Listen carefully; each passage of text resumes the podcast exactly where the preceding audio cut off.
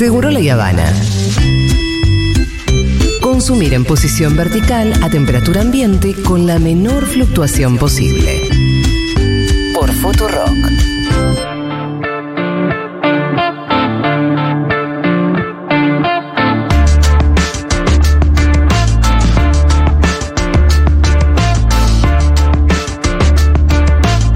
Bueno, rápidamente y antes que se baje la candidatura de Agustín Rossi.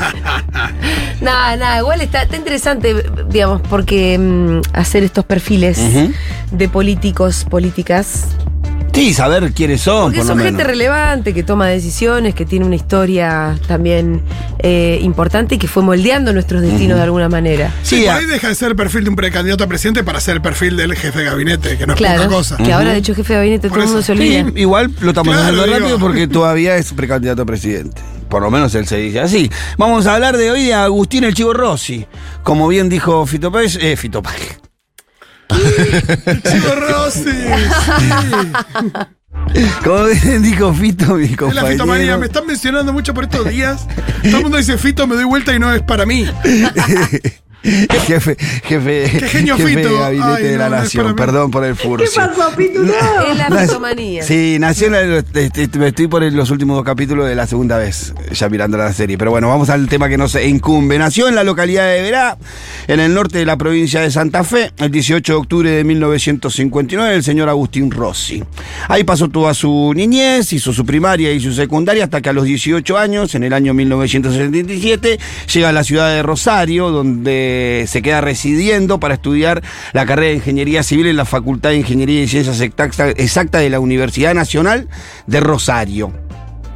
Eh, mm, su, vida, eh, eh, su vida profesional fue muy cortita. Eh, la verdad que él enseguida se pone a militar, eh, eh, al principio de los 80 se com- comienza a militar en el Partido Justicialista, conoce a la abogada María Raquel Peselato, con quien tiene, se casa, se, pone de novio, se casa y tiene dos hijos.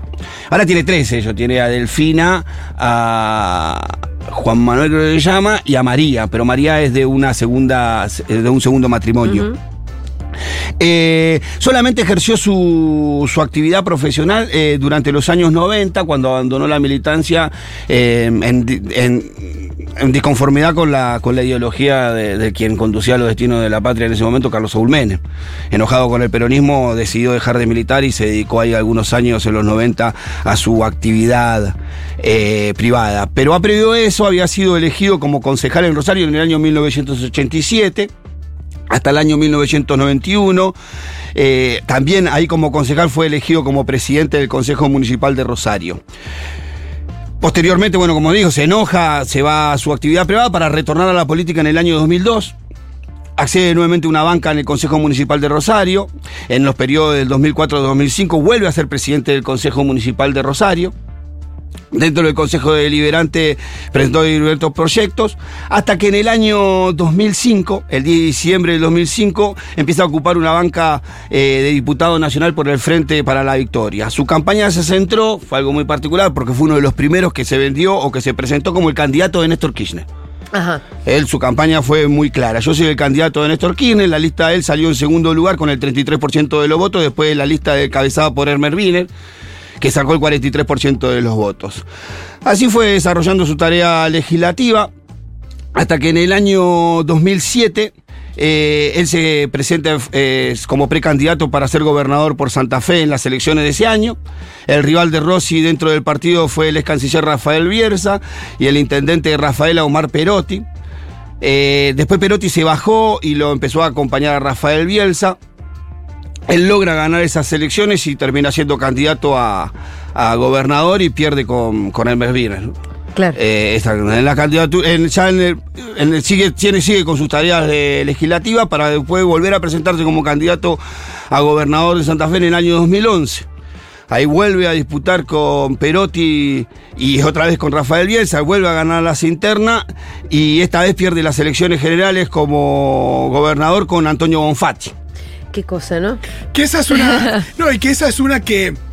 eh, que fue dura porque venía con Cristina candidata. Claro, Fue el 2011. 54% de Cristina, ¿no? Claro. Ni con eso lo, ayudó, lo pudimos ayudar al Fue chivo. una derrota importante. Sí.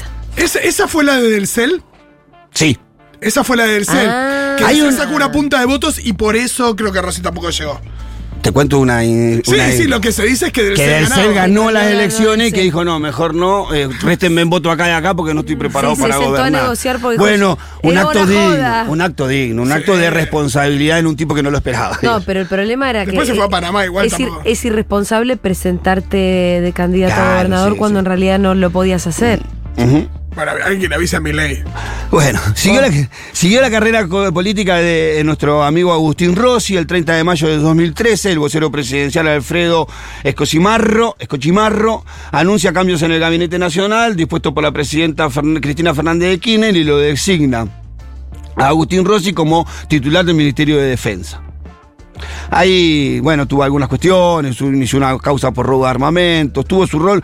Es un tipo que no pasa desapercibido por la función donde pasa, siempre algún movimiento hay, pero no nos vamos a, a extender en eso. Ya en el 2017, en eh, eh, Agustín Rossi gana las internas del peronismo en las pasos de Santa Fe en agosto del año O 2017. sea, la interna siempre la gana. Sí, se presentó como candidato a diputado nacional de esa provincia por Unidad Ciudadana.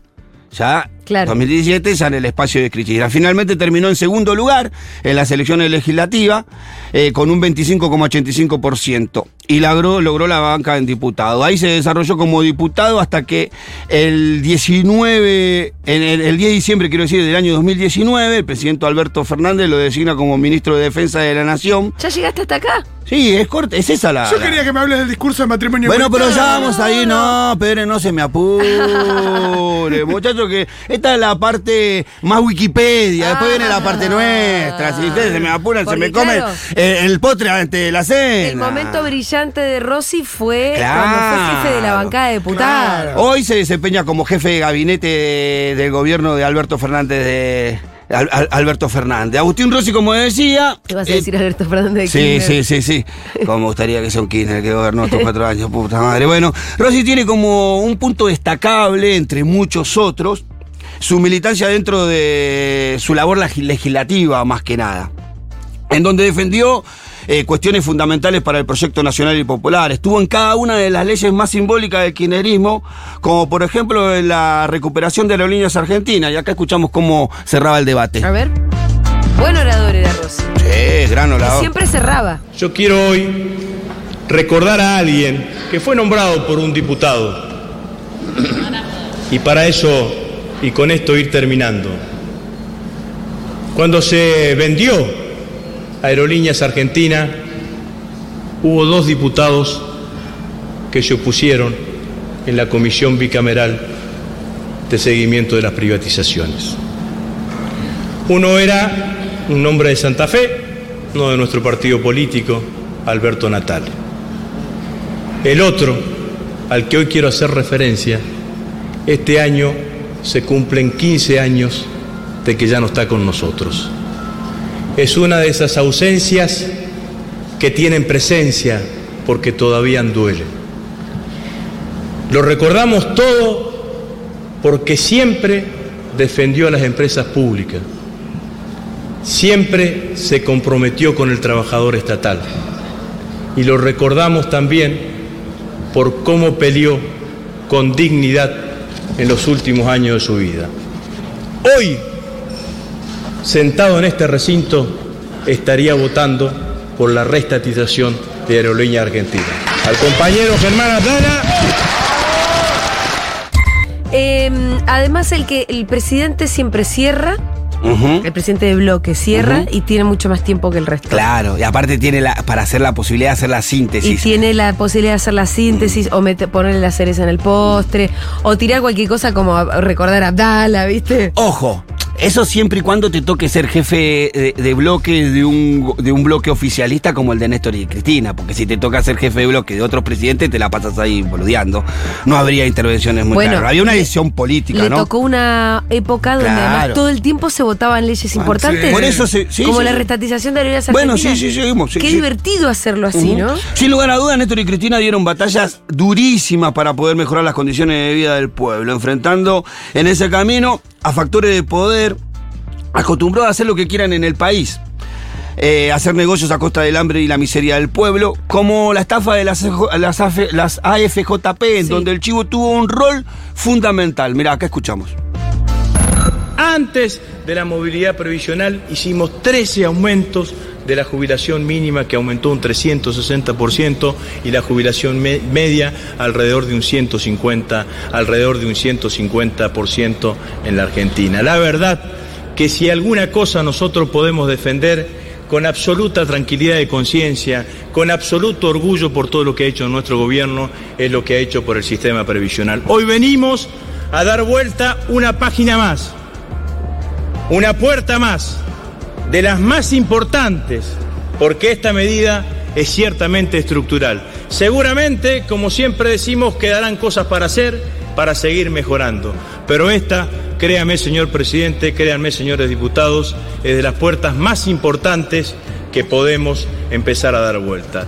De, las, de los regalos que nos dejó la década del 90, de las bombas que había que desactivar que nos dejó la década del 90, esta es una de las bombas que había que sacársela de encima cuanto antes. Muchísimas gracias, señor presidente. Así recuperábamos la jubilación y la plata de nuestros abuelos que habían sido rehenes de los negocios de los grupos concentrados de ¿Esto este qué país, año ¿no? fue? Ay, ya no tengo el año. Lo debo tener acá en algún archivo, no tengo No el año. importa, me no- no te mataste. calentes. Ahora lo Es buscamos. porque- No los oyentes. Sí, a ver, que los oyentes tiren el año. Estoy, estoy tentado de decir que fue el 2014, pero no estoy seguro. 2013, 2014 creo que fue, ¿no? Eh, ¿Cuánto? ¿2000 Ahí lo- ¿2008? ¿2008? No, ahí lo está chequeando, dice. Bueno, al Chivo le tocó ser el jefe de bloque de un oficialismo que no venía a pasar desapercibido. No era sencillo estar a la altura de las circunstancias y pelear con el poder real. La recuperación de IPF fue una de esas batallas sin, lugar a- sin ningún lugar a dudas y en donde también lo encuentra Rossi en un lugar Qué cantidad preponderante. de leyes interesantes. Escuchá, mirá. Esa- Qué época. Señor presidente, en cada una de las circunstancias y en cada una de las situaciones sabemos que tenemos que ir para adelante. No somos como el agua de estanque, no nos quedamos quietos, no nos queremos pudrir, nos subleva un pobre, un necesitado, un desocupado. Cada una de esas cosas están en cada una de las decisiones que tenemos. Estamos convencidos que la Argentina tiene un futuro próspero, que la Argentina tiene un futuro que nos engloba a todos. No son los partidos políticos opositores nuestros enemigos. Lo dije acá en este recinto en el año 2009. Dije que la contradicción de la política argentina era política versus, corporaciones, no era oficialismo versus oposición, que lo que teníamos que construir era una política capaz de disciplinar al poder corporativo, que la política desde cualquier lugar piensa por el interés general, que las corporaciones piensan en su propio interés, que para nosotros la Argentina es la patria, que para nosotros la Argentina no es una factoría. Muchísimas gracias, señor presidente. ¡Bravo, Rosy! Qué lindo bien te, qué- pero qué, qué bien te hace tener una buena conducción, ¿no? Sí, Porque claro. este, este no es el mismo cuadro que el de hoy, pero no por culpa de Rosy. No, no, no, no, no, porque No, no, que si hay, vos- porque hay una si dirección no tenés- política que había en ese momento que hoy no está. Exacto. Definición. una cosa es que vos te digan, che, vamos a tatizar, vos bancá, juntá los votos, hacete un discursazo, Que vamos. que vamos para adelante. Y otra cosa es que te diga vamos a apropiar Vicentín, pero después no lo Ah, apropiamos. Entonces son cosas distintas. Es muy distinto. también, sí, compartir ahí bancada con Eh, Néstor. la momento. estatización de la CFJP fue en 2008. Ah, 2008. Y es verdad porque me acuerdo que fue casi una salida de lo que fue el conflicto. Sí, Claro, fue claro, fue la solución, mirá qué tonto era, sabíamos todo. Fue la solución Sí. que acercó eh, el ex Amado Boudou. Amado Boudou, el Eh, ministro de Economía, claro. Iba a decir eso, es presidente, es vicepresidente. creo. Pero además, mirá, porque. Vos venías en con la carpetita, ven- pero él hacía las cosas como Venía de una derrota Sí, durísimo. importantísima que lejos de. No sé. Quiso desmo- temblar el proyecto. Sí, sí, que- pero lejos de desmotivar, en un momento sí, obviamente hizo temblar el proyecto. De, ¿Mm? de hecho, los rumores que Cristina casi renuncia son ciertos. Pero se salió con medidas incluso Por arriba. Muy, por- muy impensadas. Eh, muy por arriba. Bueno, el Chivo Rossi ya es parte de la historia argentina. Cuando se revise esta parte de la historia argentina y vayan a ver las leyes más importantes de estos 20 años, el Chivo va a estar en cada una de ellas, como lo venimos viendo.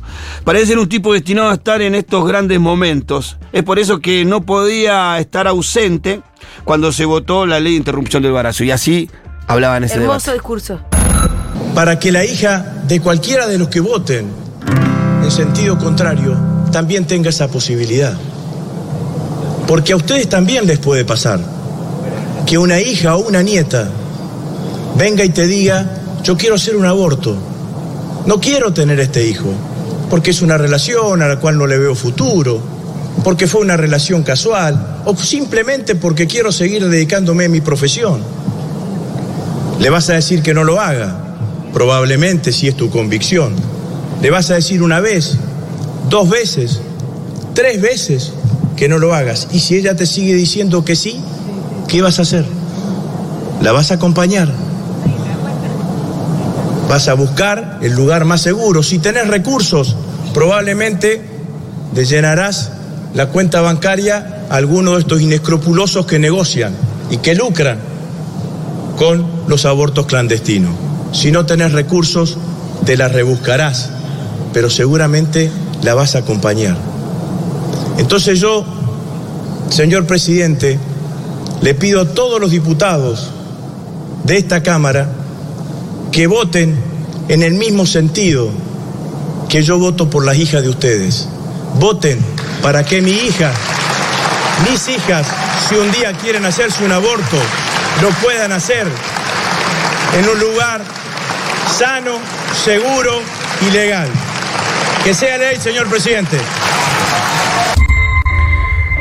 Muy, Hermoso. muy, muy conmovedor la parte Sí, de su y alocución. todo el mundo se lo acuerda también, ¿eh? Bueno, un dirigente político coherente con sus convicciones, sin lugar a dudas. Un emergente fiel del proyecto nacional y popular. Ha sabido estar siempre a la altura de los momentos históricos que les tocó vivir. Así ha pasado por aquí el luchador Agustín El Chivo Rossi, uno de los capitanes del ejército kirchnerista. Que ahora lo encuentra como jefe de gabinete de un pésimo presidente. Buscan el discurso del matrimonio igualitario, que es extraordinario. Y eh, cuando terminó ese discurso, Néstor le dijo, Néstor estaba ahí al lado de él, básicamente, y le dijo, eh, pusimos al peronismo en el lugar que tiene que estar. Si queremos ser una fuerza progresista, tenemos que ser capaces de incluir y representar las demandas de las minorías. Exacto, hermoso. Hermoso. Muchas gracias, Pitu. No hay por qué.